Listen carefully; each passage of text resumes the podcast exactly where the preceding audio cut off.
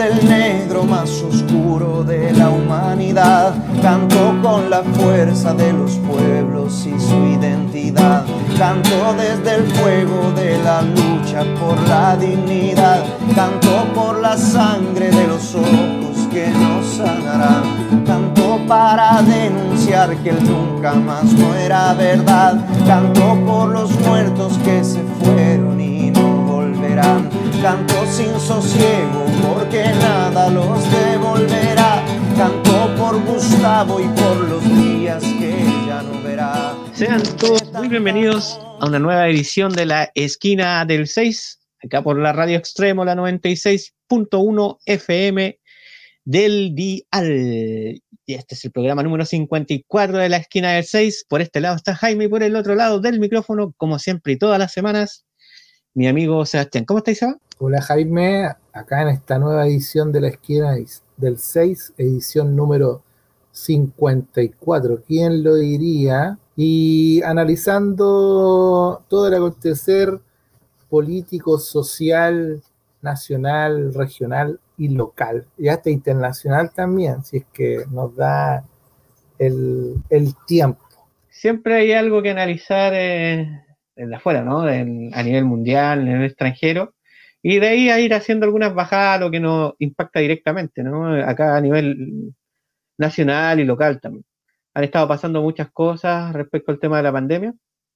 Pero bueno, vamos a empezar, Seba, eh, dándole una pequeña vuelta a lo último que ha pasado en torno a lo mismo que conversaba, la pandemia, y lo que nos afecta a nosotros acá en lo particular en Chile, con eh, sabido ya, hoy día sábado 12 que estamos grabando, sábado 12 de junio, estamos grabando, partía hoy eh, el inicio de una nueva cuarentena total en la ciudad de Santiago de Chile.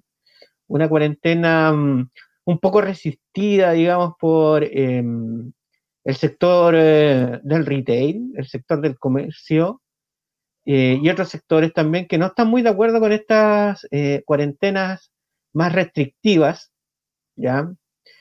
Eh, y que golpean con bastante fuerza el sector, estos sectores económicos y productivos del país. Em, ha sido un tema difícil, Sebastián, con, porque en las semanas anteriores también tuvimos la renuncia del Colegio Médico a esta mesa social instaurada por el gobierno y que y que viene a mostrar eh, un, manejo un poco ambiguo también de parte del, de, este gobierno, eh, que no ha tenido entre primero estas eh, cuarentenas tipo dinámica y que ahora nos tienen con estas cuarentenas que son em, un poco más restrictivas, ¿cierto? Que, por ejemplo, ahora se cierra esta ciudad completa como una ciudad tan grande como Santiago, que ponía en cuarentena a una buena cantidad de millones de personas. Y lo otro, Sebastián, está el tema de los eh, de cómo atendemos a la gente en este periodo en que tiene que estar eh, encerrada en sus casas. Digamos, estos, entre comillas, beneficios del gobierno, como por ejemplo este IFE, que ahora es un IFE más macizo, ¿no? Que le pusieron como IFE universal, que viene a salir de este acuerdo de mínimos comunes y también anunciado por el gobierno en la última cuenta presidencial ahí en el Congreso. Em, para algunos no, no es suficiente y, también que llega tarde, o sea, la cuarentena, como les decía, parte hoy, día que estamos grabando, pero este IFE universal estaría entregándose a finales de mes. Y bueno, a la gente que esté inscrita en este registro social de hogares. ¿Cómo veis tú esta primera provocación, Sebastián? Bueno, Jaime, eh, un escenario complicado, complejo. Eh, los diferentes actores eh, sanitarios, gremiales, se han mostrado bastante, bastante alarmados por la serie de, medidas desafortunadas por parte de este gobierno y con un escenario a la vuelta de la esquina bastante complicado. De hecho, el peor escenario del año 2020 fue justamente las semanas eh, previas, eh, previas a eh, la semana del 23 de junio, pero del año pasado fue la peor ola, eh, o sea, la, primera ola y, la, y el peor, eh, los peores momentos de, de, ese, año. Entonces, nuevamente nos estamos acercando a esta fecha donde el frío se hace más presente y mm, las horas de, luz también eh, son, son pocas. Y también se ha visto también la ausencia de eh, precipitaciones que al parecer por un estudio que, que salió esta semana, el hecho de la sequedad eh, de nuestra geografía podría tener algún factor alentador del el contagio a nivel COVID.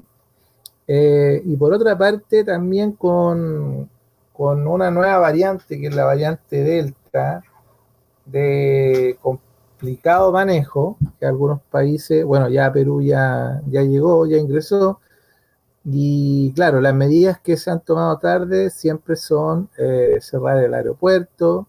Ahora vemos cómo la selección chilena se está trasladando a, Brasil.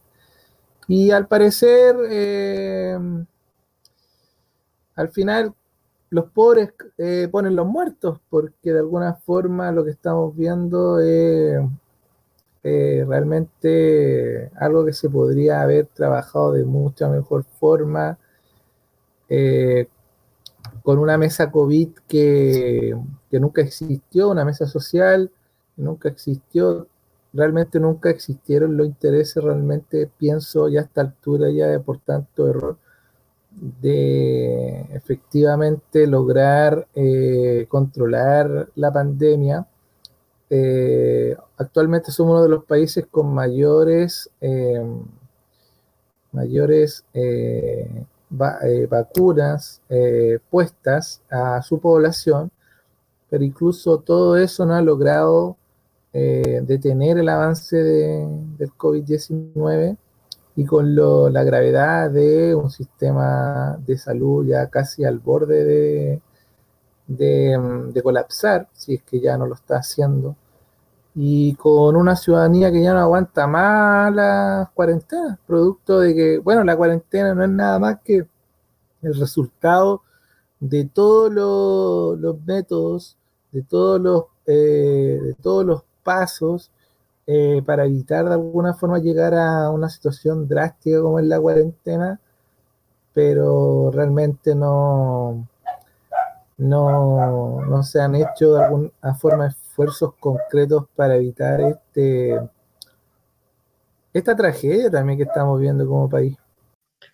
Bueno, sí, eh, ese es un tema, yo creo que el de fondo, ¿no? El, tema de la tragedia que se está pasando, que a veces nos sorpresa mucho, ya lo hemos conversado en otros programas, em, respecto a que, ya estas personas víctimas y fallecidos no son un número, son, son personas, básicamente. Eh, y es difícil internalizar ese concepto en la mayoría de la población. Lo vemos estos últimos días al revisar imágenes en la televisión de los malls. Por ejemplo, día de ayer, viernes, antes de que comenzara la cuarentena, con filas interminables, que la verdad uno no entiende qué están haciendo ahí. Bueno, una sociedad de consumo, ¿no? Una sociedad de consumo que ya todos, todos la conocemos, no, requiere mayor explicación. Eh, pero el, internalizar este discurso de que mientras más eh, movilidad exista dentro de la ciudad, la expansión del virus va a ser eh, mayor y más rápida. Me cuelgo del concepto que tú decías hace un rato, Sebastián, respecto a esta nueva variante, esta variante Delta o variante India, ¿ya? que científicos dicen que es, puede ser hasta 10 veces más contagiosa aún que, por ejemplo, la variante británica, que era 10 veces ya más, más, más, más virulenta que, que esta variante primogénita venía desde, desde China, ¿no? Em, o sea, estamos hablando de niveles de, de contagio muy, muy, que podrían ser muy altos en, un corto plazo. Eh, uno a veces podría especular que a lo mejor estas variantes ya están en territorio nacional. Hay gente que sigue entrando al país por ABC o motivo. Habría que pedir explicaciones, por ejemplo, qué hace una alta funcionaria de la UDI en los Emiratos Árabes, diciendo que la, supuestamente las fronteras están cerradas eh, en un lugar del mundo donde existen estas variantes. Eh, bueno, lo que decías tú, por ejemplo, de la selección chilena que va a un país que tiene su propia variante, que es esta variante brasileña, que está azotando muy fuerte, ¿ya? Y que ya también han dicho que tienen la presencia de la variante india en su territorio. Entonces existen muchas posibilidades de que, de que haya algún tipo de contagiado, no solo dentro de la misma selección, sino de que todo este eh, periplo de gente que los acompaña, llámense los medios de información, por ejemplo, que van con todo su equipo, eh, las delegaciones, eh, mucha gente que va alrededor de esta gran fiesta que del fútbol que, vendría siendo la, Copa América a realizarse en ese país. Más encima con un, un, estado, digamos, del brasileño que ha demostrado poca efectividad en el combate de la pandemia, con un Bolsonaro que es un negacionista, que ahora está llamando a no usar la mascarilla, es una cosa muy extraña, eh, no sé, un, populismo que, está generando estrago en ese país y, nosotros de alguna manera estamos yendo a meter a la, boca del lobo, ¿no? Em, es difícil también el tema de las pocas lecciones aprendidas. Eh, tuvimos expertos, yo contigo lo hemos conversado antes de grabar el programa y también en el programa mismo, respecto de expertos que venían anunciando esta gran cantidad de, gente contagiada, eh, los números altos en la UCI, ya por marzo del presente año. Eh, muchos los cuestionaron como que estaban siendo muy gravosos en su diagnóstico. Y miren lo que tenemos. De hecho, nuestro propio ministro de Salud decía que eso era imposible, que no, que, estaba controlado y de repente en dos días más tenía cifras de 8.000 casos, sobre 8.000 casos en el país.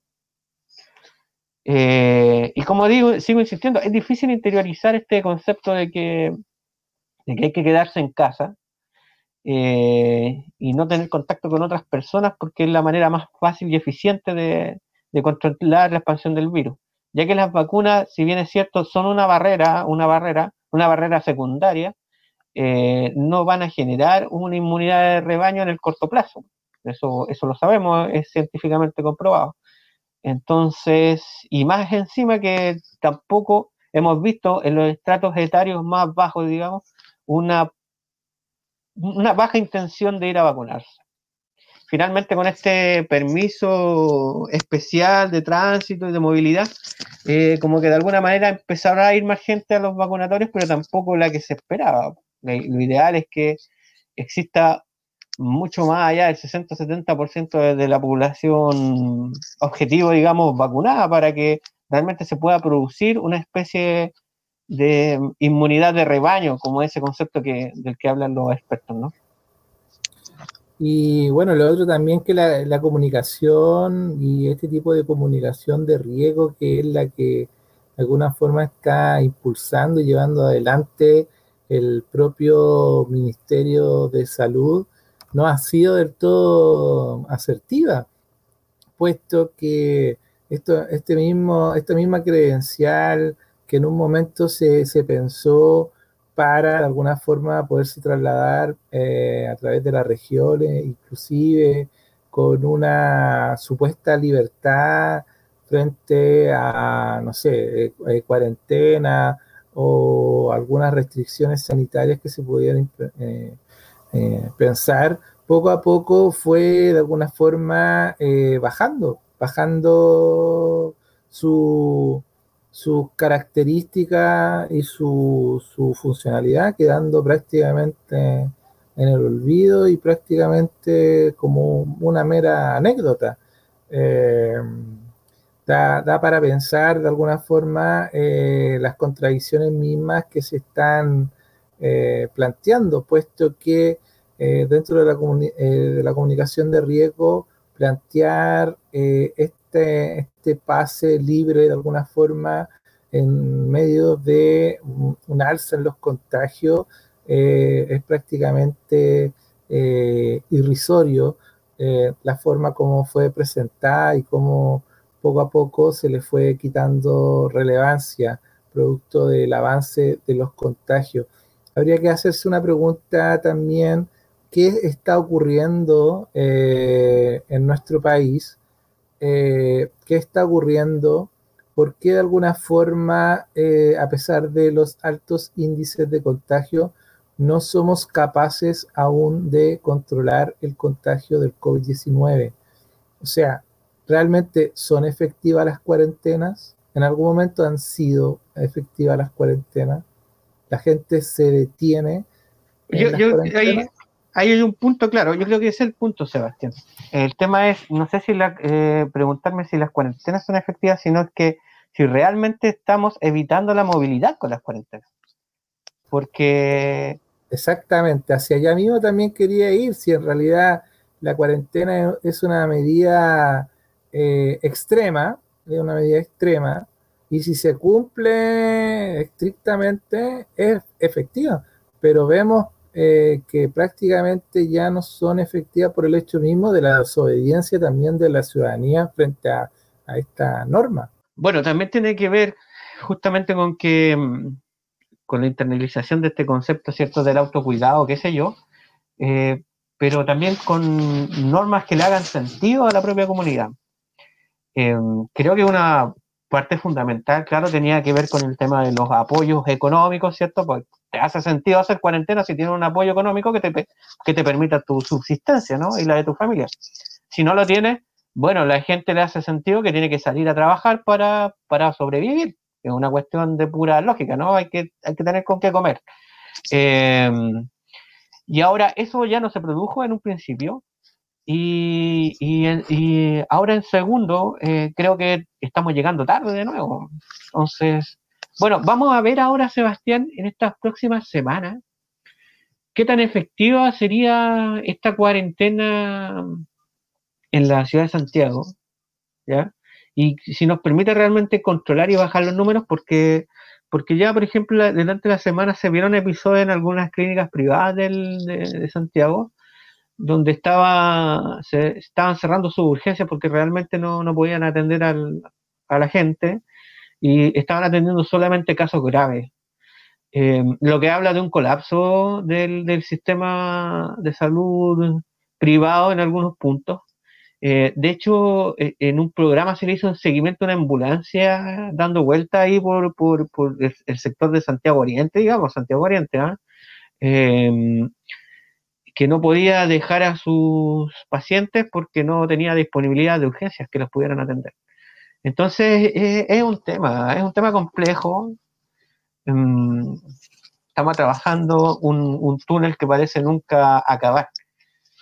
Eh, pero también creo que eh, hacer una reflexión con respecto a la historia de la humanidad y de qué manera se ha tomado o se han afrontado las luchas contra las pandemias y creo que interesante ir a mirar un par de videos en YouTube que hay por ahí respecto a el tema de la gripe española, por ejemplo, y cómo los expertos hablan y hacen un análisis carcado de em, cómo se afrontaron esas pandemias, sus consecuencias en lo político y en lo social, y realmente una radiografía de lo que está pasando ahora. Hablamos ya prácticamente de un ciclo de aquella pandemia. Así que es interesante hacer esa reflexión y, también reflexionar por qué no están sacando tanto el ramo de historia, porque, pucha, si pudiéramos mirar la historia un poco nos daríamos cuenta cuántos errores volvemos a repetir, pues, es una cuestión media cíclica, ¿no? Em, Seba, nos vamos a ir a una pausa musical y a la vuelta vamos a seguir conversando. Estamos acá en la radio extremo, la 96.1 FM del dial en el podcast radial La Esquina del 6. Vámonos a la música y luego volvemos y seguimos conversando.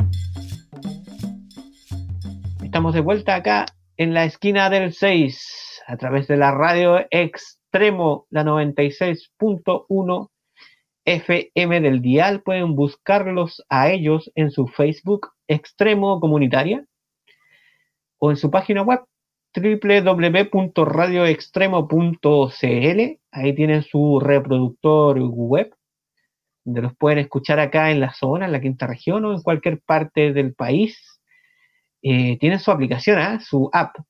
La pueden buscar ahí en Play Store como Radio Extremo y la pueden descargar y también tienen su reproductor ahí en la, en la aplicación, que es muy bueno. ¿ah? Y a nosotros nos pueden seguir siempre ahí en nuestros canales en YouTube y Spotify. Nueva Aurora Medios, la esquina del 6, nos buscan ahí. Estamos poniéndonos al día aquí con Sebastián en los programas que, que no hemos subido todavía a nuestras redes, pero lo estamos ahora durante esta semana vamos a estar terminando. De hecho, yo creo que este fin de semana, ya el lunes, bueno, desde el lunes vamos a ir subiendo paulatinamente todos estos programas que tenemos atrasados para ponernos al día ahí con la gente que nos sigue en los medios. Oye, Seba, otro tema de la semana que despertó cierto escosor en algunos personajillos ¿no? de la política nacional es esta mm, carta esta carta que enviaron 34 eh, constituyentes elegidos, entre ellos muchos de la lista del pueblo, otros constituyentes de los pueblos originarios y pues, constituyentes, digamos, independientes en general, ¿no? Eh, donde se hablaba acerca de, mm, en términos sencillos, como una desconocida a este acuerdo, este acuerdo por la paz, ¿no? Que suscribieron los políticos para eh, de dónde se gestó, digamos, como los acuerdos necesarios para, para, comenzar este proceso constitucional, ¿no? Em, desconociendo aquello, digamos, y apelando a, las bases de una buena democracia, ¿no? Eh, es lo que se, lo que podría decir en un, en un resumen muy corto, muy escueto de lo que dice esa carta. Eh, y también pidiendo, bueno, varias otras regalías como la libertad a los presos de la devuelta, reparaciones, desmilitarización, el fin a las expulsiones de, estos extranjeros que, se han estado cometiendo ahora, que ingresan ilegalmente al país, qué sé yo. Y que, bueno, despertó un escosor muy grande. Mm, los principales voceros, por ejemplo, del lado de la derecha, salieron inmediatamente a poner algún tipo de atajo a esta a esta carta, decir que, que, no se estaban respetando los acuerdos, que según su vista era poco democrático, qué sé yo, que decir de sus candidatos a presidente también. Salieron a, a poner cierto atajo esta, a este tema. Eh, incluso algunas personas de, del lado de, la izquierda también eh, les causó escosora eh, este fenómeno de la independiente Sebastián es un, eh, es un tema que, que, va a dar harto que hablar en, la constituyente, porque básicamente no, hasta este pronunciamiento, digamos, no se había visto hacia dónde podían apuntar sus determinaciones, cuál, cuáles serían sus, los principales temas que tocarían en, en la constituyente está causando harto también escosor lo que podría ser el tema del reglamento y cuánto se demoraría. Algo que nosotros conversamos con, eh, algunos constituyentes electos, como el profesor Atria ¿ah? y el profesor Baza. Eh, está siendo parte del hashtag de ahora de la semana, Seba.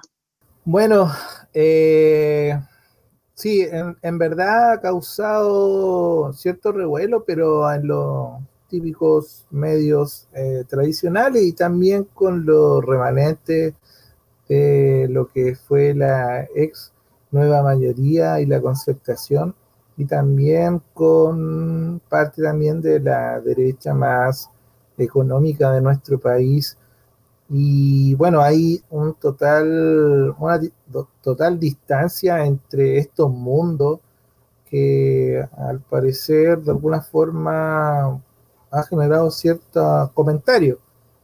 Eh, pero es parte de, lo que eh, va a ser el proceso constituyente y que en el fondo va a redactar una nueva relación de la, de la sociedad también con el poder y las atribuciones que el propio Estado va a tener con sus eh, ciudadanos. Una, una, nueva redistribución del poder en ese sentido. Es natural que, que ciertos movimientos articulados y que ya se están dando, eh, por ahí se habla de que ya hay 17 borradores de 17 eh, borradores de eh, el reglamento que tendría la, la, convención constituyente ya dando vuelta y que deja fuera de alguna forma la propia tratativa a la interna de la convención constituyente. Y yo creo que lo, es lo más relevante de todo esto porque eh, la política y, todos los grupos de interés que ha habido en nuestro país no ha permitido de alguna forma eh, que eh, realmente se tomen los temas o las temáticas con, con la altura de mira y con las distintas visiones y realidad y sensibilidad de nuestro país. Entonces, eh, llegar con 17 borradores eh, me huele o, me parece mucho de la lógica de las pautas a los proyectos de ley, ya esos correos que, que, en algún momento se hicieron públicos con leyes que de alguna forma fueron bastante cuestionadas, una de ellas la ley de pesca, la ley Longueira, que eh, existió eh, un excesivo lobby por parte de ciertas empresas con respecto a estas leyes que se estaban impulsando, generando. Eh, entiendo, entiendo que el hecho de que existan 17 borradores va un poco también a esta misma mismo método. Y lo interesante del proceso constituyente es la propia forma de ponerse de acuerdo eh, a la interna. Bueno, en realidad se habla de algunos, en realidad se habla de algunos meses para redactar este, este documento. Algunos hablan de cuatro meses. Eh, en Bolivia fueron nueve meses, eh, que fue bastante. Y bueno, lo que generó de alguna forma esta, esta carta o esta misiva de los 34 eh, constituyente eh, que de algunas reivindicaciones iban desde la libertad los presos de la revuelta, verdad y justicia, reparación en, esta serie de casos de propios de la, del estallido social del año 2019, el proceso de desmilitarización de Walmapu, eh, bueno, y una serie de bandas más, eh, le está dando un poco de, le está dando un poco de, de, realidad también un poco, en el sentido de que estos, estos grupos fueron marginados por años, o sea, por, han sido marginados por décadas y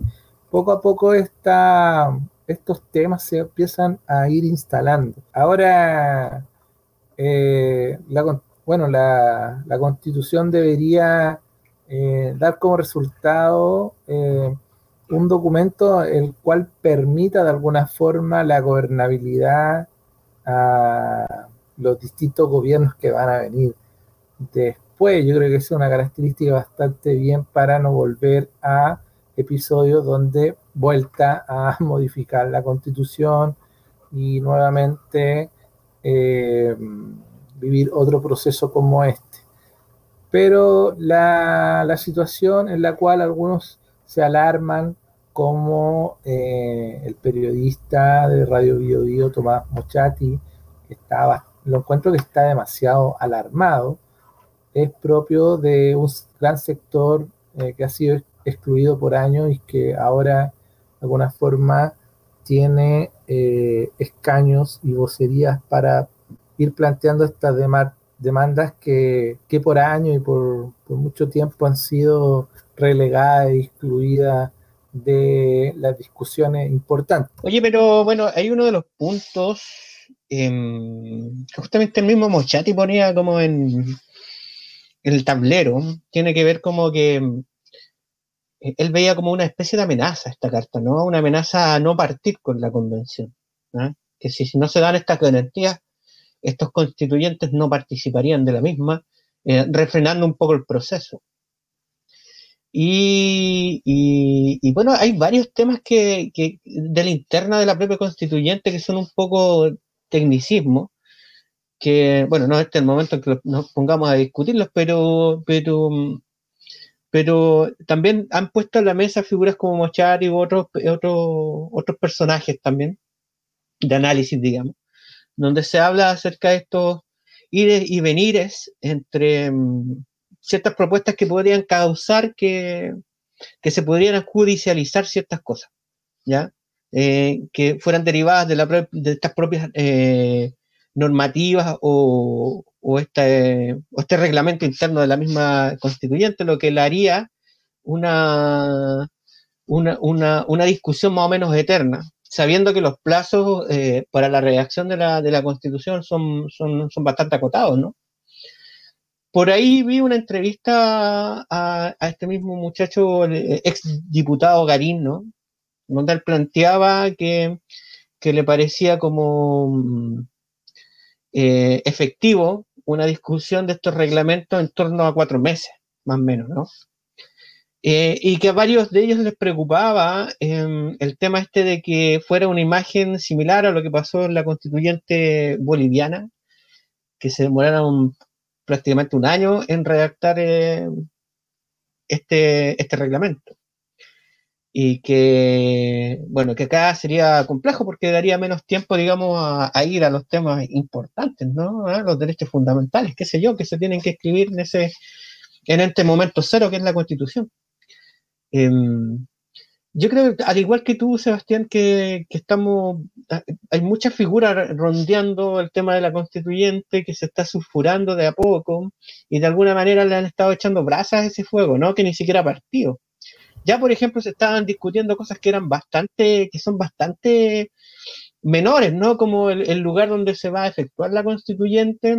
Em, por ahí algunos constituyentes decían que, que lo más sano en este periodo donde Santiago está en cuarentena y, está este plan paso a paso, el, mismo, todo este tema, bueno, lo que hemos conversamos en el primer bloque, ¿no? De, la pandemia, que sería bueno hacerlo eh, virtual, ¿ya? Eh, eh, como telemático, ¿no? Y abierto a la comunidad y transmitido por la televisión. Sí, y lo otro también vemos cómo poco a poco el tema constituyente empieza a tomar gran relevancia. de hecho, eh, todavía faltan bastantes días para que comience y a nivel como de temas de los que se están instalando pareciera ser extremadamente importante para una gran parte de la ciudadanía que está pendiente de, aquello, que se generan grandes eh, debate, propuestas, contradicciones, comentarios, nota al pie de página, cada vez que se nombra o se hace algo con respecto al proceso eh, constituyente. Y la gran pregunta es, ¿qué autoridad participará al inicio del proceso constituyente?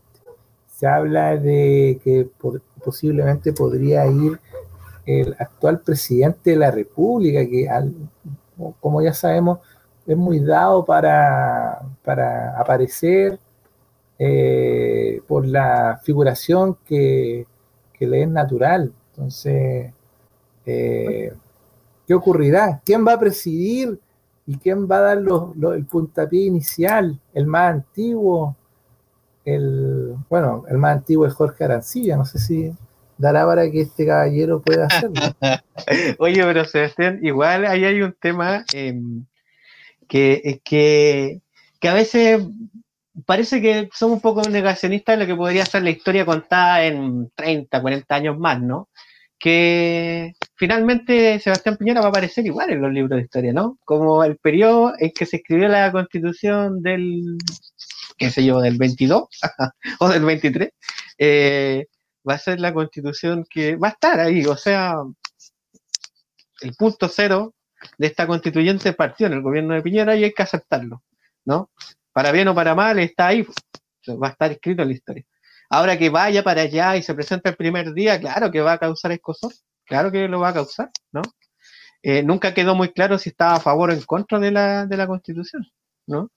En su gabinete tenía supuestamente personas a favor y supuestamente personas en contra, aunque como que lo que en contra se hacía notar mal, ¿no? Claro, pero ya con toda la serie de polarizaciones, eh, ah, pero hay, un tema también que se ha ido instalando, este, esta suerte de idea de una polarización general de la ciudadanía con respecto a este tema. Eh, yo creo que la polarización va más en el tema elite o las discusiones, o quién toma las discusiones o las salidas institucionales, porque en general la, ciudadanía ha votado y se ha expresado en un 80-20, en un apoyo mayoritario a constituyentes, eh, no ligado a, a, este sector oligárquico de muchos independientes y con una votación que no deja de ser menor a pesar del contexto COVID.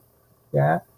Entonces esta imagen como de polarización más bien vendría siendo algo instalado, cuidadosamente instalado desde los medios de comunicación o los dispositivos que se, se, ocupan para influir en la ciudadanía. Pero mucha de la gente no, o sea, sabe que hay demandas que por años han sido relegadas, chuteadas hacia adelante, pateadas. Este mismo tema de la constituyente Bachelet lo tomó, no tuvo la fuerza. El tema, ¿cuántas comisiones no se hicieron de asesoramiento con respecto al tema de un nuevo sistema de jubilación? Y bueno, llegamos a esto, llegamos a, a, la, a la madre de todas las discusiones no quedó otra. Oye, bueno, mm, para hacer una bajada de teoría que tú estás diciendo, Sebastián, y que quiero complementar yo, a lo mejor la hago propia también, que tiene que ver con que se está instalando a través de estos medios eh, la imagen de una bolsa de gatos la constituyente, ¿no? Una bolsa de gatos, eh, donde constantemente van a haber peleas, donde constantemente van a haber eh, ciertos grupos que están eh, más allá de los extremos de cada color político, ¿no? ¿Ah? Como que estos independientes fueran más extremos que, los, que, la, que la misma izquierda o que la misma derecha. Entonces, eh, esa imagen eh, de, de, instalar como la constituyente una bolsa de gato, como restándole algún cierto grado de, legitimidad a las discusiones que se lleven ahí dentro, por la forma en que se estarían llevando, ¿no? Claro, se ha venido como se ha venido como instalando esta idea de, una disputa, de una rencilla, de, lo costoso que hacer, lo dificultoso que es, pero digamos lo que tenemos una sociedad poco acostumbrada a tener este tipo de instancia, en realidad es la primera vez que eh, se va a vivir un proceso constituyente amplio, democrático en su elección de constituyente y realmente habla de lo poco acostumbrado que estamos al hecho de, dar paso a discusiones nacionales y que sean trascendentales de aquí a muchos años más. Entonces, esta idea de que, claro, una bolsa de gato y todo esto, también creo que es parte también de eh, la la poca capacidad de diálogo que se ha tenido antes para buscar soluciones a estas demandas. Y ahora tenemos un tren muy largo con muchas demandas, con muchos temas, y que ahora, bueno, vamos a tener que eh, saber salir de, de ello eh, discutiendo, con argumentos, con posturas, con revisiones, con comisiones de temas, y todo eso va a ser prontamente analizado y discutido no queda mucho, la verdad. Bueno, estamos a puertas del inicio de esta convención constituyente. Vamos a estar ahí en primera fila, aquí en la esquina del 6, comentando. Así que no se pierdan los próximos, los próximos capítulos perdón, de este podcast. Eh, nos toca irnos ahora a una pausa musical, Sebastián. Recordarles a todos que están en sintonía acá de la radio extremo, la 96.1 FM del dial. Vámonos a esa pausa musical y luego volvemos.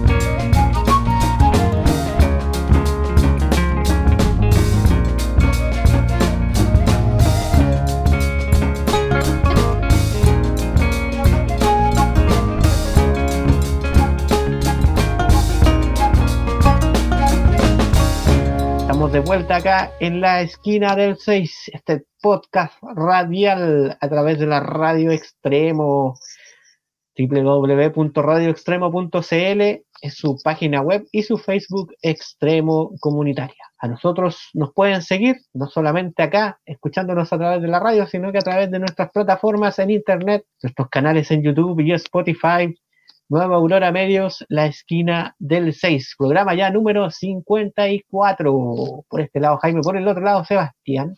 Estábamos hablando acerca de la constituyente, han pasado otros temas, la pandemia, la famosa carta de los 34, ¿ya? Le vamos a poner la carta de los 34, ¿ah? uno más que los 33.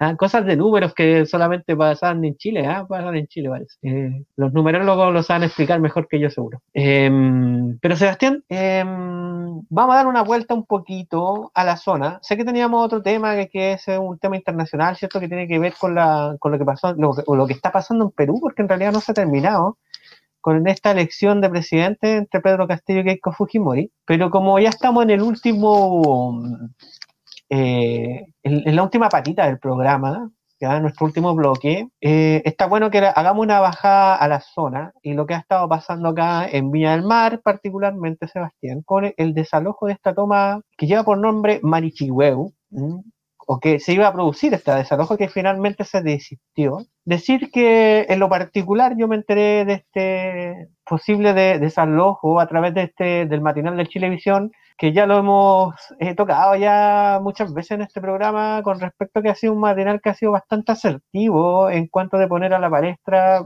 eh, temas de la contingencia que son realmente importantes, ¿no? Y, y, que causan eh, controversia. Bueno, el día exactamente no lo recuerdo, me parece que fue el miércoles o el jueves, no estoy muy seguro. En la mañana ya había un despacho en vivo en la toma con una persona que habitaba el lugar haciendo estas denuncias, ¿no? Del posible desalojo de la toma. Y bueno, el, cuestionamiento de, los conductores respecto a que a lo mejor no era el, mejor momento, ¿no? Eh, eh, hacer un desalojo en plena pandemia, primero se ve abusivo y segundo, eh, no al lugar, ¿no? Estamos, como decimos, en una pandemia, eh, esa gente no tenía dónde llegar, por algo están ahí en, el campamento. Eh, y nada, Sebastián, es una realidad eh, dura que se está viviendo acá en, la zona, en Villa del Mar, una ciudad con muchos campamentos. De hecho, esta pobladora hace un llamado, ¿no? A, a la nueva alcaldesa elegida, que es Macarena Ripamonti, que supuestamente habría, bueno, no supuestamente, en realidad lo hizo, hizo campaña en, varios eh, eh, eh, tomas, ¿no? Entonces le estaba cobrando de alguna manera la factura, o sea, que, se hiciera cargo de, esta, de, este, de este desalojo, porque, bueno, decir que esos terrenos serían estatales, digamos, y estarían, su futuro sería la construcción de, un, de un recinto, ¿no? Me parece que un recinto de salud incluso. Entonces, em, bueno, se produce esta dicotomía, ¿no? En un, proceso pandémico, digamos, se necesita construir esta, un eh, recintos de este tipo, pero bueno, eh, ya existía esta toma y es difícil mandar a esa gente a la calle, profesor. Claro, es difícil hacer un proceso de desalojo con esta situación eh, muy compleja producto de la pandemia y de todo el sistema de salud también que está, está complicado con, con su atención. Entonces, todo lo que sea eh, que vaya en atentando contra, no sé, los niños y niñas y adolescentes de este campamento sería muy mal visto. Eh, bueno, no, no es para nada novedoso señalar la ausencia de, viviendas sociales en la, comuna de Viña del Mar. O ya es una situación que ya se ha comentado. También se ha comentado también la escasa planificación urbana también de esta ciudad, eh, que pasa de ser una ciudad eh, balneario, una ciudad próxima a la capital que poco a poco de alguna forma se transforma también en un atractivo para aquellas personas que tienen segunda o tercera vivienda.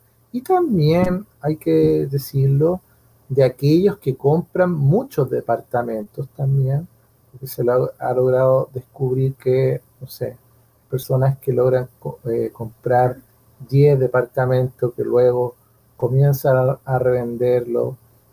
Bueno, en realidad hay todo un tema especulativo, inmobiliario, y que puja de alguna forma o le pone presión al valor del suelo eh, de esta ciudad, complejizando mucho eh, la situación de buscar soluciones para una buena parte de la ciudadanía. Y por otra parte también hay que señalarlo con una con un servio con una dirección de obras municipales eh, y también con una mirada municipal también en esta materia bastante lenta, eh, eh, también con claras señales de corrupción también, porque vemos cómo uno no se puede explicar cómo en tan pocas cuadras se pueden construir tantos centros comerciales y que a la larga eh, si tú pones tanta presión a este sector, obviamente que va a tener que buscar medidas paliativas en el transporte y que afectan, como siempre, a ciertos sectores que tienen que ser de alguna forma eh, rematadas sus viviendas por el Estado, expropiadas. Entonces, ¿cómo, cómo, cómo un sector puja tanto eh, o, su negocio es tan lucrativo versus la otra realidad. La realidad es un conjunto importante de personas que no tiene su vivienda.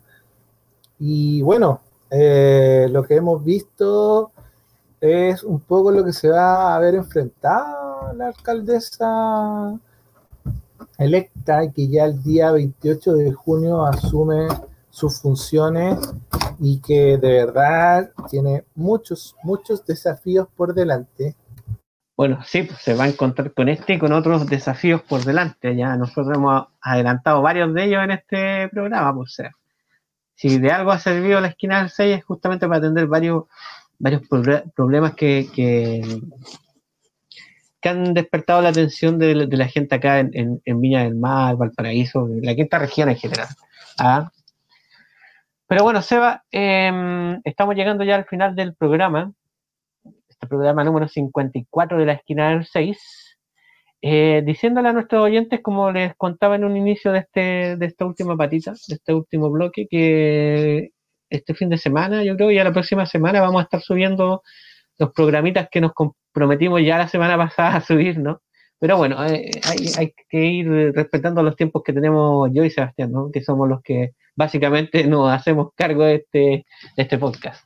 Entonces, esta semana vamos a estar ahí anunciando seguramente en nuestros medios, en, en la web, ¿no? A nuestras redes sociales, eh, que, que, subimos estos, estos podcasts, los últimos capítulos, ¿no? Para ponernos al día. Así que, por mi parte, Sebastián, yo te voy a decir adiós en esta versión número 54 ya de la esquina del 6 y pidiéndole a todos que nos sigan por supuesto eh, en nuestros medios en la web que vayan a ver ahí el Facebook de Nueva Aurora Medios que eh, está también el, el Instagram. Em, nos pueden seguir a nosotros cierto en YouTube y en Spotify Nueva Aurora Medios en la esquina del 6 y por supuesto quedarse acá en la grata sintonía de la radio extremo que nos brinda este espacio todos los domingos a las 12 de la tarde. www.radioextremo.cl y Facebook es Extremo Comunitaria y el 96.1 su dial. Sebastián, nos estamos viendo la próxima semana en una nueva edición acá de la esquina del 6. Chao, chao.